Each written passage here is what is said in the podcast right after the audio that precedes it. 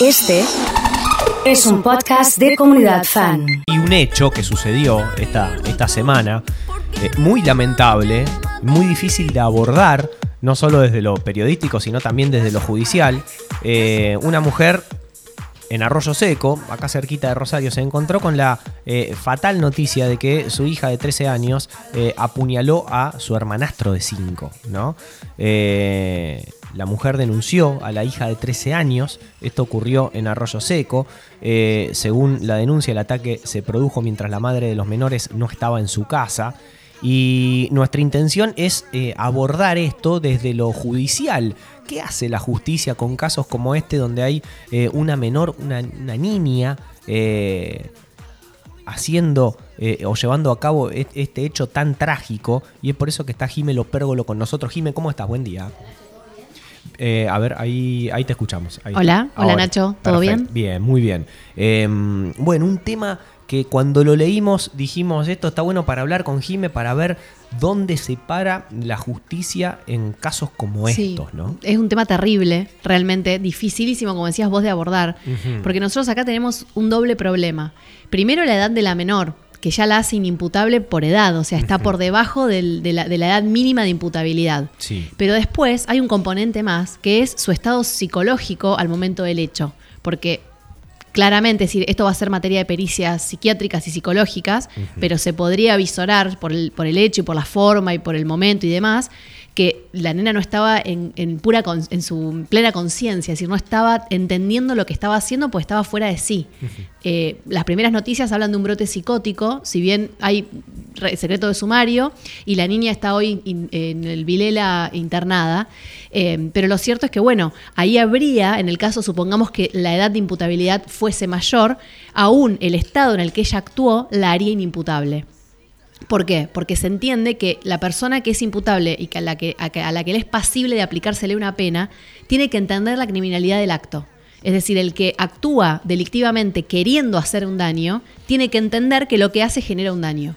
Cuando estás bajo o estupefacientes o algún, alguna afección psiquiátrica o psicológica, como evidentemente es el caso, no, nunca pudo entender lo que estaba pasando porque no actuó con voluntad.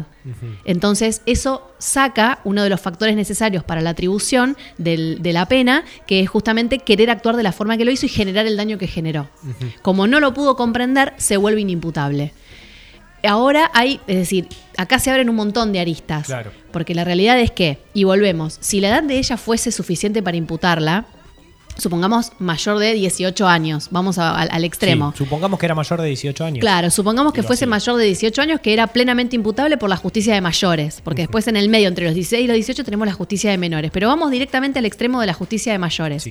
Ella podría ser, o sea, es culpable del hecho, pues claramente lo hizo, o sea, si se prueba que efectivamente no hubo una tercera persona, como no parece haberla, pero después de eso hay que juzgar su estado psiquiátrico y psicológico al momento del hecho. Entonces, eso genera que no sea pasible de aplicarse de la pena. Si ella hoy tuviese 18 años, lo que sucede es, el delito está igual, ella es inimputable, es decir, no se la puede mandar a, prisión por el asesinato, lo que haría es, se la interna en una dependencia psiquiátrica que están hechas para eso, el tiempo que debería, o sea, el tiempo que dure la pena que corresponde al delito cometido. ¿Cómo es eso? De nuevo. Es decir, como la persona que está fuera de sí eh, es eh, peligrosa para sí mismas y para terceros, lo que se trata de hacer es justamente preservarla para que no vuelva ni a lastimarse ni a lastimar a otro. En este caso, como hay una, cuestión psiquiátrica, van a institutos especiales. Entonces, supongamos que acá fuese un homicidio, si, lo pasamos a homicidio simple, de 8 a 25 años, bueno, le dan la pena máxima de 25. No puede estar internada en un lugar psiquiátrico más allá de la fecha de la pena. Es decir, no podría estar más de 25 años. De todas maneras, hay exámenes periódicos que se van, o sea, van chequeando que su estado psiquiátrico avance o no. En el caso que se compruebe que estuviese hábil para salir, eh, en ese caso no es que porque se recuperó psiquiátricamente sale del instituto y entra a la cárcel porque al momento del hecho no era capaz de entender lo que estaba haciendo. Entonces ya es inimputable del delito. Entonces, en ese caso, supongamos que a los 12 años se, eh, se le hace un examen y dice, no, está bien, está ok para salir, se se lo externa, es decir, en- eh, se lo saca de la internación y vuelven a insertarse una vida normal, entre comillas, con algunos controles.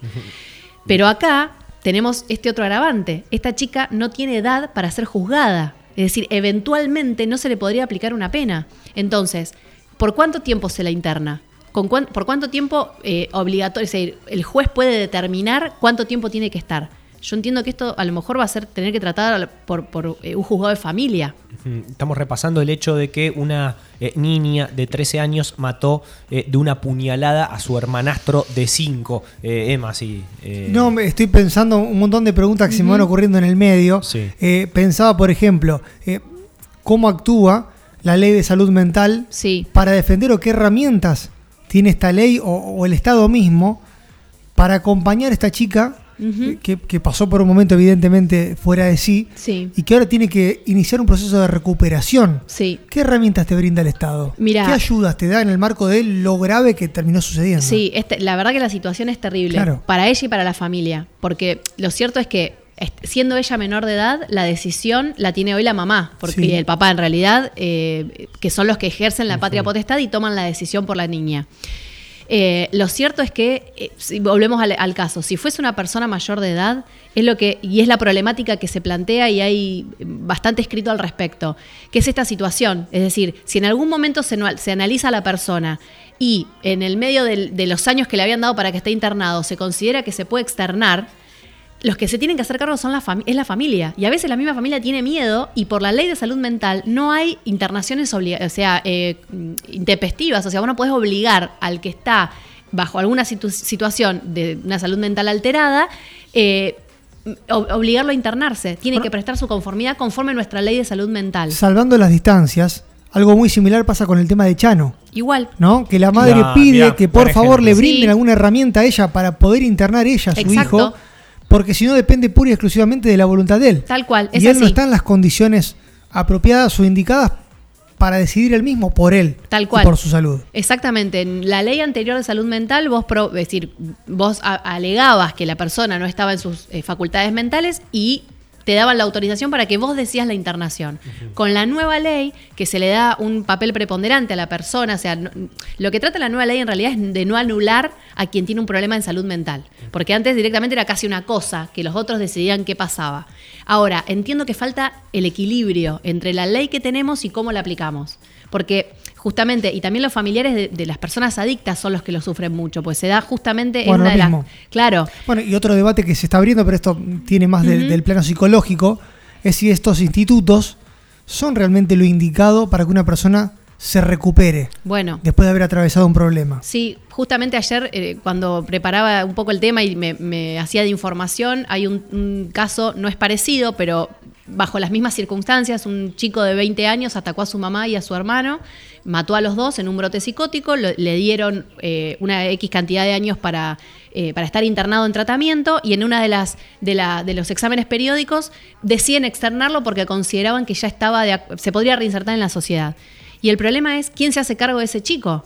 Porque está bien, está apto para insertarse, pero no se inserta de un día para el otro una persona que tuvo una situación como esa, Claro. pasó por ese trauma y a lo mejor ya logró comprender lo que pasó. Porque aparte en el momento no lo entienden, a lo mejor cuando se recuperan se dan cuenta.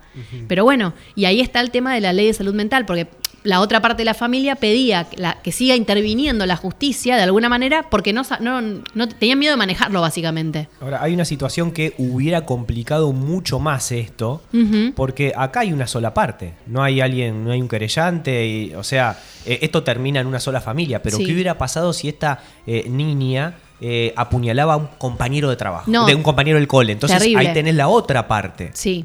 Y Sí, ahí sí. judicialmente se complica muchísimo más. Totalmente, porque sigue siendo un delito de acción pública, es decir, un delito que la justicia lo pers- persigue su, su, eh, su pena eh, sin que haya una acción privada que lo inicie, Claro. pero aún así tenés de perjudicada a otra familia Exacto. que tiene un daño irreparable. Exactamente. Eh, no- Imagino que eso, est- esta situación que haya, se haya dado de manera íntima y en el, el mismo seno familiar, Sí. eh, hace que en cierto punto no, no facilite, pero sea menos complejo Sin que duda. si ella atacaba a otro niño. ¿no? Exacto, a un tercero Ahora, externo. otro punto, siempre Sí. charlamos de esto, ¿no? De la ley de salud mental. ¿De qué depende?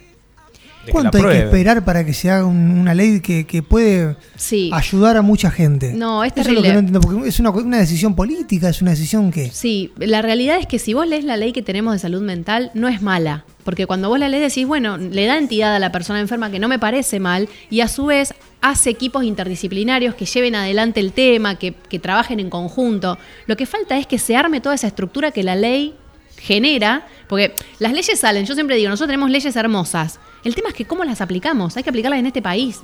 Y después de repente tenés un tribunal que tiene un, eh, un solo gabinete interdisciplinario con 10 personas. Es imposible. Y después tenés ministerios con 70 asesores. Bueno, entonces eh, es una decisión política de apuntar y de apuntalar donde corresponde. Jime, interesantísimo el tema. Eh, la verdad que eh, da para hablarlo mucho Sí. porque tiene distintos abordajes. La conclusión, la síntesis, como para terminar, estamos en presencia de una nena inimputable Sí, por Eh, edad y por salud mental. por edad y por salud mental Sí. y que va a estar internada durante el tiempo que, Sí. que amerite. Hoy el, el ju- el juez eh, pidió que, se, que, que esté internada en el Vilela y a su vez pidió el auxilio de la Dirección Provincial de Salud Mental y de la Dirección de Promoción de la Niñez, Adolescencia y Familia para un trabajo interdisciplinario de examen y, y de, aparte, contención. Hay que contener a la familia. A la familia y a la nena. Mira, me llega un mensaje. eh, buenas, eh, yo tengo un hermano que es adicto y esquizofrénico Sí. y la única forma de internarlo es por vía judicial. Claro.